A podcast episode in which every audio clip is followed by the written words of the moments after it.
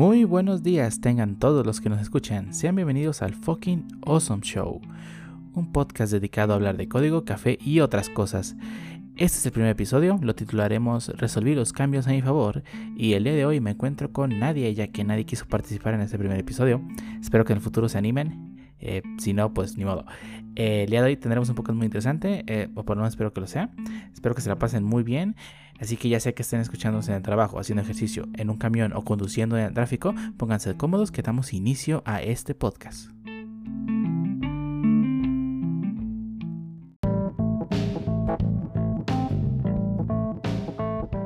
Iniciamos este podcast hablando con nuestros participantes, o por lo menos eso haríamos si estuviese alguien conmigo, ya que, bueno, nadie quiso participar en ese primer episodio. Eh, yo personalmente me gustaría eh, hablar un poco antes de entrar de lleno al tema central, ya que pues es un poco pesado ir directo al, tema así de golpe. Quería hablar de un manga que acabo de terminar de leer. Bueno, no, no, no he terminado de leer toda la historia porque no ha salido todo. Está en emisión. Se llama Shumatsu no Valkyrie, Record of Ragnarok. Un, un manga seinen de peleas muy interesante. Bueno, primero que nada, antes de pasar a la historia, Shumatsu no Valkyrie, Record of Ragnarok es una serie de manga escrita por Fuki Takumi y Umemura Shinja, sí, creo que lo pronuncié bien, y e ilustrada por Aji Chika. Esta historia trata de cuando los dioses deciden convocar al juicio para decidir si la humanidad va a vivir o morir. Y decidirse, pues, y se decide al final destruir a la humanidad. Pero una valquiria hace la sugerencia para que los dioses y la humanidad luchen en una última batalla, para que sea, para que sea la última esperanza de supervivencia de la humanidad. Trece dioses lucharán contra 13 campeones humanos en batallas individuales que decidirán si la humanidad vive o muere. Un manga seinen muy interesante, eh, se define como manga seinen de horror psicológico, este romance adulto y supernatural, ya que tiene escenas muy gore, eh, los combates tienden a ser muy crudos, muy buenos, no, hay combates que son básicamente fuerza bruta y gana el que pegue más duro, otros que son de inteligencia, gana el que, el que logre hacer que su oponente se equivoque y, tener una apertura para ganarle. Salen personajes históricos que a pesar de que el manga se sitúe en la actualidad, no necesariamente quiere decir que sean personajes únicamente de la de actual, sino que son personajes de hace mucho tiempo. O sea, sale Adan, sale Lubu, sale eh, Sasaki Kojiro, sale. Me falta uno de los que peleó recientemente. Ah, Jagger Destripador. No necesariamente tienen que ser personajes reales, como en el caso de Adan, pero este, son personajes que pues tienen trascendencia y además a medio combate se explica un poco de su pasado y qué era lo que hacían y por qué llegaron a, cómo llegaron a ser tan fuertes y pues sus problemas. Y no solamente para los humanos sino también para los dioses. Eh, el primer combate es Lubu contra Thor y Thor saca su martillo y sí es muy poderoso. Muy, buen, muy buen combate, muy buen manga. Si tienen la oportunidad de leerlo, no tiene versión este... Aún no sale por lo menos en mi país no lo publica oficialmente ninguna editorial, por lo que tendrían que leerlos en, por medios, digamos, un poco no legales. Eh, pero en cuanto si alguna editorial decide publicarlo, ya sea Viz Media en Estados Unidos o alguna otra editorial, pues adquirirlo porque es un muy buen manga y me está gustando bastante. Eh, un poco más de lo de, que de esta información del manga. El manga fue publicado originalmente el 25 de noviembre de 2017, hace ya dos años y cacho. Eh, publicado en la revista, eh, en la editorial, perdón, Comic Zone. Eh, si tienen la oportunidad de leerlo, búsquenlo. Nomás escriban en Google Shumatsu no Valkyrie y, y, en algún lugar lo van a encontrar. No voy a decir dónde. Así que muy buen manga, muy interesante. Si les gustan los buenos combates y buena historia, les va a agradar bastante. Y bueno, eso era todo lo que quería hablar un poco antes del tema principal. Eh, mangas que me gusten. Si alguien le está interesado hablar de mangas y que hagamos un tema completo, pues háganoslo saber. Y bueno, eso es todo por esta sección. Espero que les haya agradado. Si tienen algún comentario de esa sección, no olviden decirnos. Eh, simplemente un comentario de que no les gustó, no me gustó, me cagan lo que hacen. Digo, para mejorar. Cualquier tipo de, feedback es bueno. Y bueno, eh, ahora sin más preámbulos, pasamos al tema central de este podcast.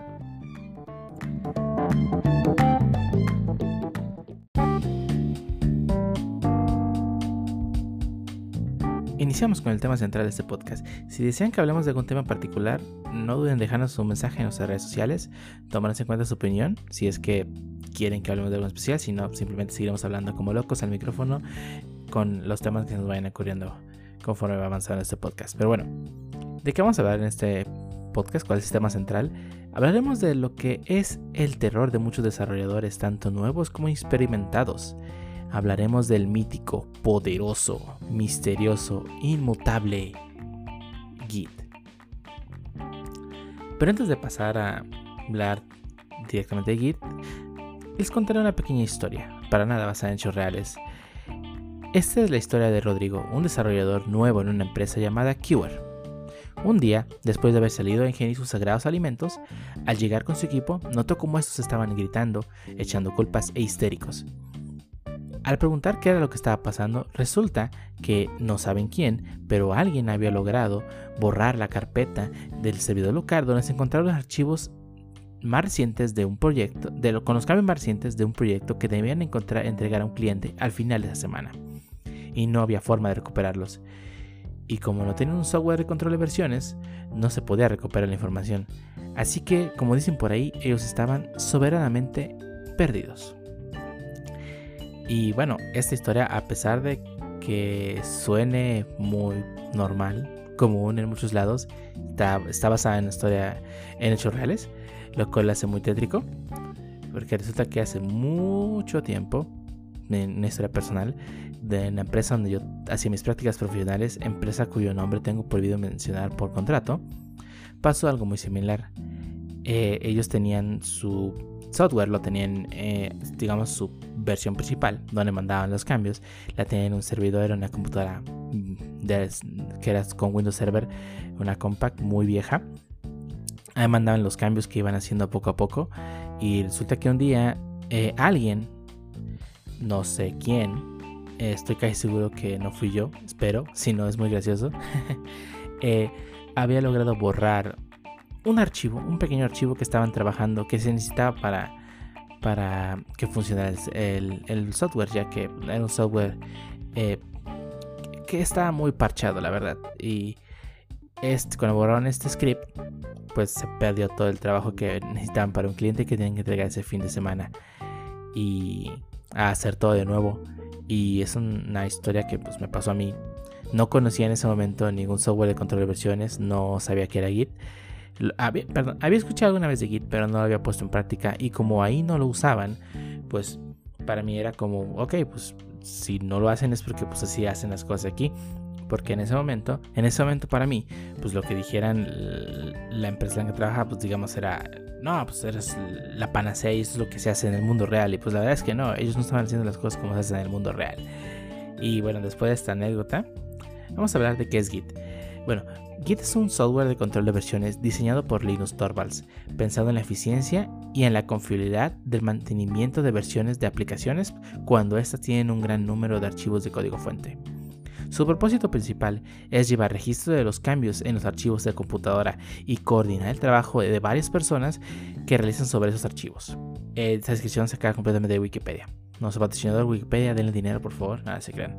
No, no es patrocinador, pero si alguien le quiere dar dinero a Wikipedia, adelante. Aunque la mejor forma de escribir Git es decir que esta sería una máquina del tiempo. Pueden imaginar un DeLorean, un microondas, una TARDIS, lo que más les guste. Este permite crear y moverse entre líneas de tiempo, entre líneas alternas de tiempo, viajar al pasado y al futuro, así como algo que solo un microondas puede realizar, fusionar, fusionar líneas de tiempo. Ahora imaginen que su código puede verse afectado por esta poderosísima máquina del tiempo. Podrían regresar a un punto en el tiempo donde aún, tienen que aún pueden rescatar código perdido, viajar a otra línea temporal diferente donde algo sí existe, rescatar ese código de esa línea y moverlo a la otra. Además, líneas temporales donde el código existe en una línea temporal y, el, y otro código existe en otra línea temporal, pero, en, pero es mutuamente excluyente, pueden mezclar esas dos ramas para que crear una nueva línea temporal que tenga lo mejor de, lo, lo mejor de esas dos líneas del tiempo. Y bueno, esa es la forma un poco más sencilla de entender cómo funciona Git como una máquina del tiempo que puede viajar entre líneas alternas, donde cada línea alterna es una branch y cada comida es un punto de salvado en tiempo al que podemos regresar si algo salió mal o si queremos tomar algo de otra línea temporal, pues lo podemos hacer. Y bueno, eso es en resumen cómo, cómo podrían explicar Git a alguien que no conoce Git. Pero bueno, no estamos aquí para enseñar qué es Git, ya que en Internet hay miles y miles de tutoriales de cómo usarlo. La verdad es que el Internet está lleno de, tutoriales de información de cómo usar Git y pues la verdad es que si no sabes Git es porque de verdad no quieres, porque es muy fácil aprenderlo hoy en día. De lo que queremos hablar en este episodio es de por qué si eres un desarrollador debes saber Git. Ya sea que un desarrollador con, seas un desarrollador con muchos años de experiencia o alguien que está estudiando apenas o apenas saliste de la carrera, deberías tomarte un poco de tiempo para aprender Git. Y no solo Git, sino cualquier software de control de versiones, ya sea SVN o Mercurial. Pero yo personalmente prefiero Git, ya que en primer lugar hay casi todos los proyectos open source están en Git. GitHub es un muy es muy grande, es un monstruo con todos los proyectos que tiene ahí y es muy fácil de buscar información de algún proyecto open source y si quieres contribuir es necesario que sepas Git para poder contribuir a esos proyectos.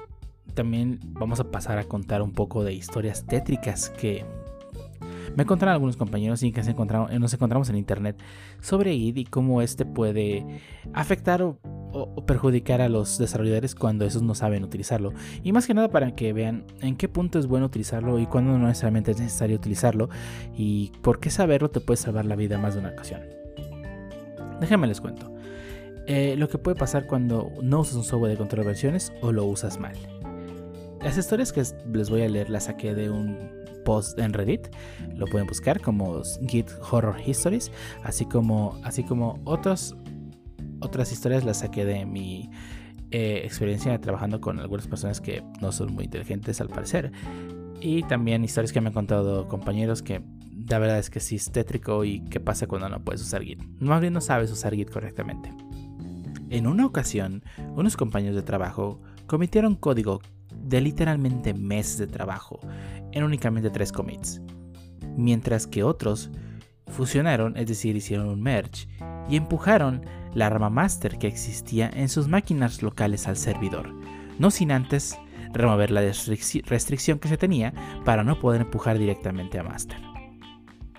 También hubo una persona que hizo desarrollo en su propia rama por separado de un solo feature y empujó directamente a Master sin tener en cuenta los cambios que ya había en Master, lo cual fue un desastre total. Todo el código mezclado en tres commits que hicieron esos tipos con el feature que se trabajó únicamente una sola rama y se empujó brutalmente a Master ignorando lo que ya existía fue un caos y tomó tres días entender y solucionar el problema. Llegó al punto en que lo que se había pedido como requerimiento no estaba en los commits. Se tuvo que detener el departamento de desarrollo y decirle, ¿saben qué? Ya párenle con su cagadero. Vamos a ir línea por línea a través de los cambios para minimizar la pérdida de código. Es algo muy común cuando tienes a tu equipo de desarrollo y le dasle muchas libertades. Tener bloqueada la rama master es una forma muy fácil de evitar que código que no quieres que se merge o, errores que podrían causar que todo lo que está en producción se caiga. Es una forma fácil de solucionarlo, evitar que puedan pushear a master. Pero si le das la libertad de que incluso puedan quitarle esta protección a master, pues es ridículo. espiritualmente es un cheto como candado. Cualquiera lo puede quitar hay que tratar de que no restringir completamente el acceso, pero sí darles lineamientos por lo que es lo que tienen que hacer. Y no porque no confíes en ellos, sino porque todos somos humanos y a todos nos puede pasar un error. A mí me ha pasado más de una vez que quiero hacer cambios, los bajo de la rama y los cambios que ya tenía en mi commit pues los quité, los borré porque no tuve cuidado de hacerlo. A todos nos ha pasado y usar Git sin tener conocimientos, como escucharon, como se notó en esta anécdota, que pues hacían commits de casi tres meses de trabajo en un solo commit. No, cada vez que hagas un cambio, trata de comitearlo. ¿Por qué? Porque si lograste ya un avance, ya funciona, guárdalo, que un checkpoint, como en los juegos de video. Si ya pasé una parte que me costó mucho trabajo, pues ah, la voy a guardar. No, no me voy a aventar a lo loco lo que sigue, porque si se pierde todo eso, ¿qué voy a hacer? Así que ya saben, gente, tratan de hacer commits muy seguido. La siguiente historia viene de una, de, una anécdota de cómo, cómo algunas personas le tienen un poco de pavor al, shell de Git. En, en un equipo de desarrollo se insistió en que tenían que usar una herramienta llamada SmartGit, que es un cliente gráfico de Git con soporte para SVN y solicitudes de extracción para GitHub y Bitbucket. Por extracción me refiero a pull request. En lugar de aprender los comandos básicos de Shell, claro, pues, se les hace más fácil aprender una UI que, pues, que aprender a hacer todos los comandos de Shell, porque la Shell, la, terminal da miedo.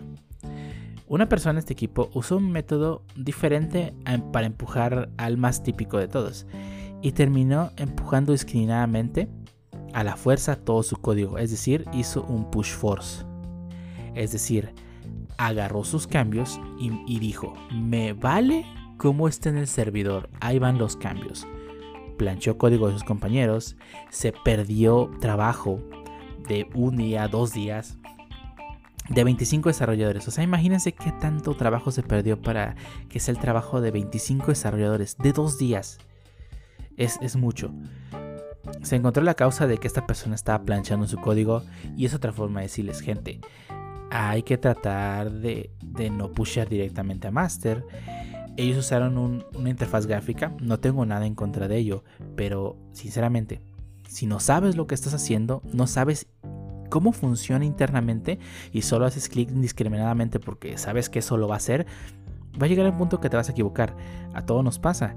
Y no estoy en contra que uses una interfaz gráfica, solamente digo, si sabes los comandos y cómo funciona Git, puedes usar la interfaz gráfica porque sabes que lo que estás lo que te dice el botón que va a hacer, sabes cómo funciona y no trates de hacer cosas que no sabes. Porque si en este caso pushas a la fuerza tus cambios sobre lo que tienen los demás, pues el trabajo de los demás pues prácticamente se va al diablo. Y me ha tocado en muchas ocasiones que varios developers le tienen mucho pavor a la, consola. Y, y, lo entiendo, o sea, yo un tiempo la verdad le tenía mucho miedo a la consola, ya que no sabía lo que podía pasar ahí. Y la verdad es que pues, es un temor normal, sobre todo cuando vas empezando, pero pues la única forma de quitarte el temor es entrar directo a la consola. Y sabes, vamos a agarrarnos a chingados con la consola. Aprender comandos básicos de Git y más, y sobre todo, saber qué hacen. Saber qué hace un Git saber qué hace un Git commit, que, cómo internamente lo hace Git y cómo funciona. Antes que saber tres comandos y saber pushear y comitear y y pushear y ya acabé, saber qué es lo que está haciendo y cómo funciona internamente, creo que es lo más importante cuando vas aprendiendo Git. Y nuestra siguiente historia es em, una historia un tanto mm, normal, digamos, porque me ha tocado verla más de una vez. En una compañía se estaban mudando de usar SVN, que es otro software de control de versiones, muy chafa en mi opinión, pero mucha gente lo usa, a Git. Decidieron cambiarse a Git. Cuando, les, cuando usaban es bien, la verdad es que les tomaba un par de horas aprenderlo, ya que pues es muy básico, solamente es un cambio sobre otro. Y pues tenía sentido. Y pues cuando decidieron hacer el cambio a Git, pensaron que sería muy similar. Pues, pues la verdad es que no, Git es un poco más complicado que eso. Y al pasar de las semanas se dieron cuenta en el caos que se habían metido, ya que tenían que haber tenido un entrenamiento propio para su equipo y cómo trabajar en equipo ya que no es exactamente igual que es bien y aventarte, aventarte lo loco en un proyecto en trabajo real, pues es con, una herramienta que no sabes, pues oye, no sé ustedes, pero se va a chocar, ese, ese tren va a chocar. Así que el consejo en esta anécdota es, si vas a usar Git, asegúrate de que todos en tu equipo reciban el entrenamiento necesario y la práctica fundamental antes de siquiera usarlo en trabajo real. Y no asumir porque ya porque se conoce un software de control de versiones ya voy a aprender el otro enseguida. Pues los conceptos básicos te van a servir, pero la verdad es que es otro mundo cómo funciona SVN y Git, son monstruos completamente diferentes y cada uno tiene sus problemas si lo usas bien y si lo usas mal. Así que traten de aprender cómo funciona internamente y pues a darle, no, no, no, no tiene ciencia, la verdad es que como les comentamos anteriormente, en Git funciona como una máquina del tiempo que puede moverse entre líneas temporales. Cada rama es una línea temporal, cada comida es un salvado en el tiempo, véanlo como un videojuego. Si ya guardaste, puedes volver. Si tienes una línea temporal diferente, puedes moverte a ella y todo lo que hiciste en la otra rama no va a existir en esta. Las puedes mezclar, las puedes puedes tomar un cambio pequeño y moverlo a otra rama. Cuando lo entiendes es muy fácil. no es un monstruo que nadie sabe cómo funciona. Por mucho que la gente se burle de que Git y usabilidad no se llevan, un poco tiene razón, pero ese miedo lo pierdes cuando sabes qué estás haciendo, qué hace internamente Git. Es como todo en el mundo del software. Si vas a Stack Overflow y te copias 10 líneas de código que supuestamente resuelve el problema que tienes, pues resolviste el problema, pero en realidad no sabes qué está haciendo ese código, no sabes cómo funciona. Y, al inicio, cuando todos empezamos en esta carrera, la verdad es que pues es la forma de solucionar los problemas. Y yo más de una vez lo he hecho, la verdad. Pero la verdad es que tienes que saber cómo funcionan las cosas y no aventarte a lo loco copiando el código que te encuentras en el estado de flow. Porque más de una ocasión te puede pasar algo malo. Hay gente muy maliciosa. Te puede decir, ¿sabes qué? Has eh, RM, RM, no sé, RF y al diablo todo tu, tu trabajo. Hay que tener cuidado y hay que saber lo que está haciendo antes de siquiera este, empezar a trabajar. Porque si no sabes cómo funcionan las cosas, pues no tiene caso que empieces a escribir líneas de código. Y bueno, como les comenté anteriormente, estas anécdotas fueron sacadas, anécdotas fueron sacadas de un post en Reddit, del subreddit dedicado a Git. Si gustan leer otras anécdotas que más gente ha puesto ahí, pues pueden pasarse por ese post. Eh, les dejaremos el link en nuestras redes sociales, así como en la descripción de este podcast. Y bueno, eso es todo lo que tengo para hablar de Git. Si van saliendo de la carrera, les recomiendo aprender Git. Si ya tienen muchos años desarrollando software, les recomiendo aprender Git. Y si tienes tiempo de lo que sea y no sabes Git, pues ¿qué esperas para aprenderlo? Es muy fácil de usar una vez que entiendes cómo funciona. Y énfasis en entiendes cómo funciona, no aprenderte los cinco comandos básicos que todo el mundo te dice que te aprendas, no. Aprende cómo funciona Git. Y, te, sí, vas a tener problemas. Va a llegar el punto en que algo que estás haciendo no va a resultar como esperabas. Es muy normal, no tiene nada de malo, todos nos equivocamos. Pues buscar información en internet de cómo solucionarlos. Hay una página muy buena que se llama Oh Shit Kit.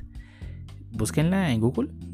Les dice qué problema tienes y una serie de preguntas te lleva a la respuesta correcta. Muy, muy efectivo para aquellos que de pronto no saben qué fue lo que pasó. Búsquenlo, Oh Shit Kit. Muy, muy bueno.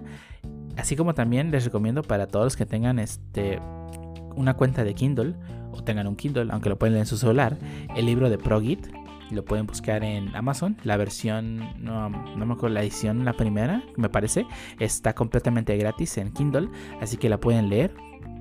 Así como también pueden leer el libro en su página de internet, pero yo les recomendaría que lo trajeran en su celular para que en un rato que tengan disponible pueden leer de Git.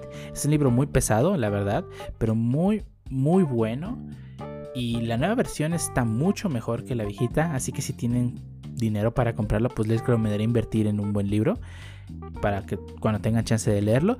La verdad es que es más una referencia que, una lectura obligada, pero bueno, como todos los libros de desarrollo de software, ¿no? Al final la mayoría son de referencia porque el mundo del software cambia tanto que pues la verdad es que un libro se queda desactualizado muy rápido.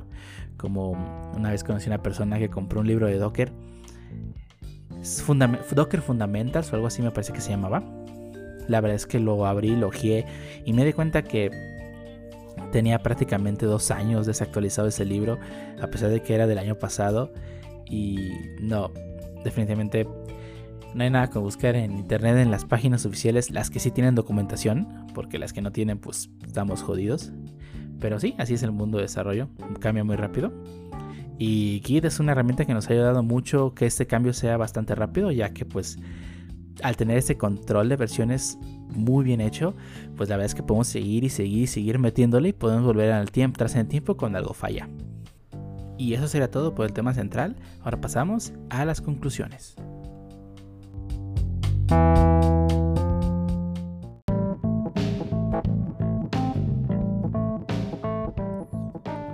Ahora iniciamos con las conclusiones del tema central de este podcast. ¿Qué se pueden llevar a sus escuchas respecto al tema? Para poder, poder crear conclusiones para ese tema, lo que hice fue crear una serie de preguntas que trataré de contestar de la forma más objetiva posible respecto al tema central, ya que pues como me encuentro solo, pues no puedo hacer un debate pequeño en cuanto a las conclusiones. Les recuerdo que si bueno, para, empezar, estas preguntas y las respuestas que voy a dar no son necesariamente las respuestas máximas que existen en el universo. Estoy casi seguro que alguien más tiene una opinión un poco más fuerte, más centrada y con más experiencia que yo. Y pues bueno, estamos abiertos a que cualquier comentario que tengan, pues lo escuchamos en la caja de comentarios, en las redes sociales y esperamos sus comentarios. Ahora, Las preguntas que formulé para esta, esta sección de conclusiones son, ¿creen que en verdad sea conveniente aprender Git? Pues en mi opinión, la verdad es que sí. No solo Git, cualquier software de control de versiones. Uno nunca sabe cuándo el código que hiciste, lo que trabajaste un día anterior, va a explotar. Tu composición se puede perder, te la pueden robar. todo, puede pasar. Lo mejor es tener un salvado de todo lo que tienes. Y así como en los juegos de video guardas justo antes de un jefe final muy poderoso y que sabes que te va a ganar, pues no quieres regresar a hace tres horas cuando estás jugando. No, quieres tenerlo. Y, y es la mejor opción usar Git o cualquier software de control de versiones.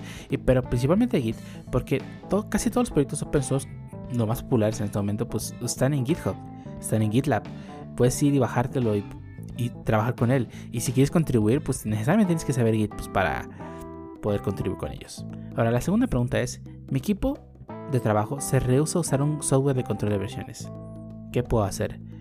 Pues si las anécdotas que te conté en este podcast no son suficientes, pues primero, pues, ¿qué estás haciendo ahí? Mejor vete a otro lado donde aprecien tu trabajo. Porque ahí va a llegar un punto al que algo se va a romper y todo se va a ir al diablo y no quieres estar ahí cuando explote la bomba. Esa es la primera recomendación, cámbiate de trabajo. Segunda, si ya de plano estás terco, quieres ayudarles, y digo, está bien, qué bueno que les quieres ayudar, eso muestra mucha proactividad de tu parte, pues muéstrale cómo pueden hacer mejor software usando Git, cómo pueden cambiar de versiones, cómo pueden ir atrás en el tiempo y recuperar cosas, a este podcast. o busca algún video de gente que hable de Git de forma de experiencias con historias de terror y qué es lo que puede pasar cuando no usas un software de control de versiones. La tercera pregunta es, ¿por qué Git y no Mercurial SVN o Team Foundation Server? Eh, primero, como ya habíamos comentado en la pregunta número uno, Git es el más utilizado en proyectos open source, así que si quieres contribuir en un proyecto open source es necesario que aprendas Git.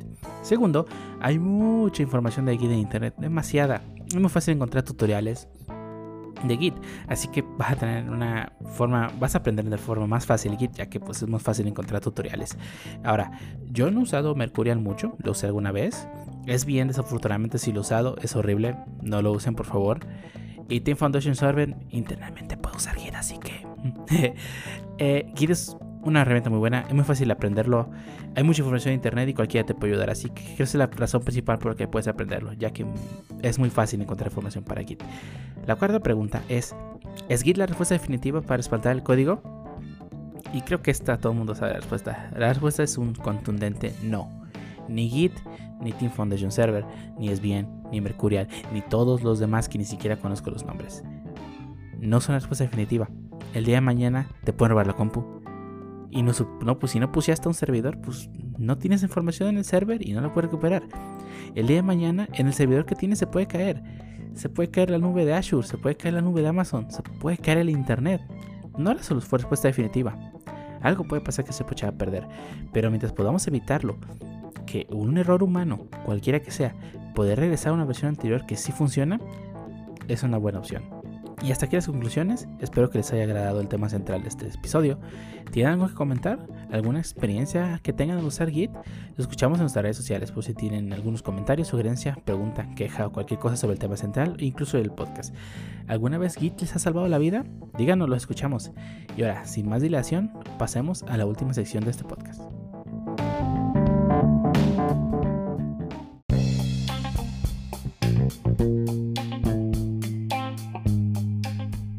Y sin más que añadir, solo queda agradecerles a todos que nos escucharon durante el transcurso del primer episodio del Fucking Show, así como a todos que nos acompañaron a grabar este episodio. Este fue el primer episodio del Fucking Show.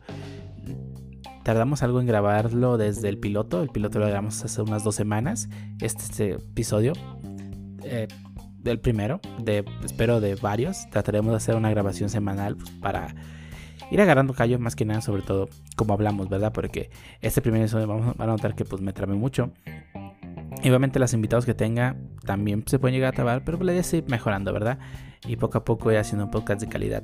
Ya sea que con el feedback que recibamos de ustedes o con el feedback que reciba de las personas mismas que van a participar, pues hacerlo, mejorarlo y hablar de los temas que les guste, ¿verdad? No solamente los temas que me gustan a mí, sino también de las personas que me están escuchando, así como de las personas que estén invitadas al podcast. También, bueno, iniciamos un poco mm, bueno, traté de crear redes sociales para el show, ya que pues es normal que veas que el, digan todo el mundo, ah, sí, visítame mis redes sociales y todo el pedo, ¿verdad? Eh, sí creé este, Facebook y Twitter con el usuario un Show, todo pegado, un Show, F-O-K-I-N-O-S-O-M S-H-O-W. Ahí tratamos de publicar algunas cosas de lo que se va a hablar en el siguiente episodio, encuestas, bla, bla. Digo, para tratar de crear esa comunicación, ya que pues es una comunicación un poco unidireccional, estoy yo hablando al micrófono, y igualmente los invitados que tengamos pues nomás van a hablar al micrófono, pero la idea es que tener esa información y tratar de hablar con todas las personas que, que estén interesadas en escucharnos, ¿verdad? Y bueno, este fue el primer episodio, espero que les haya gustado mucho. Si les gusta lo que oyen, pues nos busquen en nuestras redes sociales, les ponemos preguntas, comentarios, sugerencias que tengan del podcast, tanto de los temas que tocamos, así como el formato que manejamos. Cualquier sugerencia será tomada en cuenta, ya que pues digo, vamos empezando, así que queremos mejorar esto. También ya tenemos este el podcast en Spotify y iTunes. Ahí nos pueden buscar y suscríbanse pues para que los lleguen los demás episodios. Y bueno, creo que eso será todo por este primer episodio. Les agradezco mucho a todos los que me escucharon. Espero que se queden y nos sigan en este Fucking Show, este experimento que quiero hacer. Será todo por este episodio. Me despido, los veo en el futuro y recuerden, cuídense y todo eso que dice la gente normal, ¿verdad? Hasta luego. Bye.